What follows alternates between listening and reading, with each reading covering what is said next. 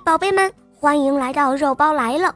今天的故事是李欣诺小朋友点播的，让我们一起来听听他的声音吧。肉包姐姐好，我叫李欣诺，我今年五岁了，我来自南京。我喜欢小肉包童话《恶魔岛狮王复仇记》，我也喜欢《萌猫森林记》。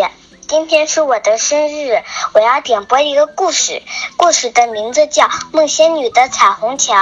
嗯，好的，小宝贝，在这里，肉包要祝你生日快乐哦！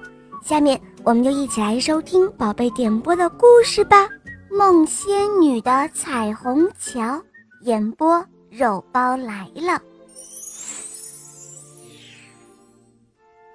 每天晚上，梦仙女都会忙着到小朋友的梦里去，她要告诉小朋友。某年某月某日晚上早点睡觉，他要带着他们去漂亮的彩虹桥玩耍。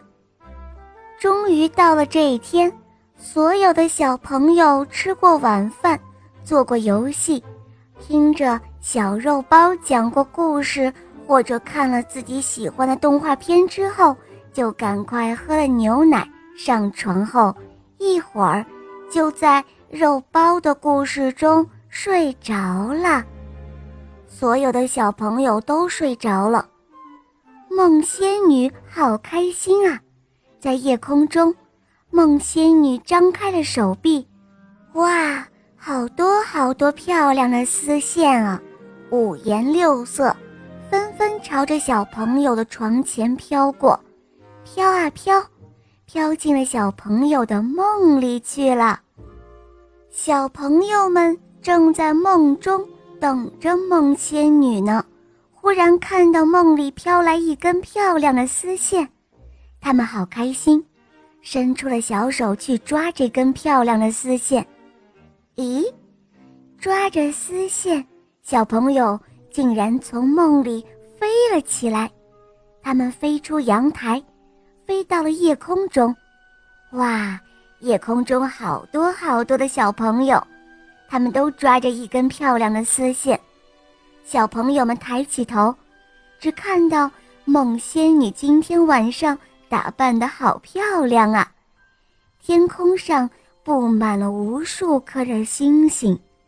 梦仙女说：“好啊，你们都是听话的好孩子，我也是说话算数的人哦。”今天我就带着你们去彩虹桥玩一玩吧。梦仙女收起了彩色的丝线，小朋友就跟在她的身后，像她一样身上长出了漂亮的翅膀。大家都张开了翅膀，跟着梦仙女在夜空中飞翔着。他们终于看到了，看到了一座漂亮的彩虹桥。哇，好漂亮的彩虹桥呀！小朋友们都惊讶地张大了眼睛。彩虹桥的两边种满了各种各样的鲜花，桥的中央摆满了各种小朋友喜欢吃的水果，还有零食，还有好多好多的玩具。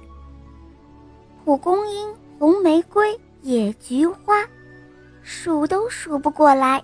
一年四季的鲜花都盛开在这里，花丛中好多的小蜜蜂，嗡嗡地采着花蜜。草莓、黄桃、猕猴桃、西瓜、苹果，还有火龙果，好多好多的水果，一年四季的水果都集中在这里。这些水果都洗得干干净净的。小朋友拿起来就可以吃，大大卷、字母饼干、王子棒棒糖，好多好多小朋友喜欢吃的零食，小汽车、小飞机、小坦克，还有变形金刚、小恐龙、天使鸟，会唱歌跳舞的小姑娘，全世界的玩具都搬到了这里来。这时候。梦仙女对大家说：“小宝贝们，彩虹桥一年举行一次盛大的晚会来招待你们。平时爸爸妈妈不准你们吃的水果还有零食，在这里你们都可以尽情的吃；不准你们玩的玩具，在这里都可以一次玩个够。听到这里，小朋友们都高兴极了，他们张大了嘴巴，拼命地吃着平时爸爸妈妈不准他们吃的东西。一个个的小孩子就像小老虎一样。东跑西爬，玩着平时爸爸妈妈不准他们玩的玩具和游戏。有的小女孩也像小男孩一样玩得又疯又野。那些文静的小姑娘们就坐在一起，手牵着手，唱着歌。他们还会跳着舞。彩虹桥上真好玩。可是，这个时候时间不早了。天上的星星都打着呵欠。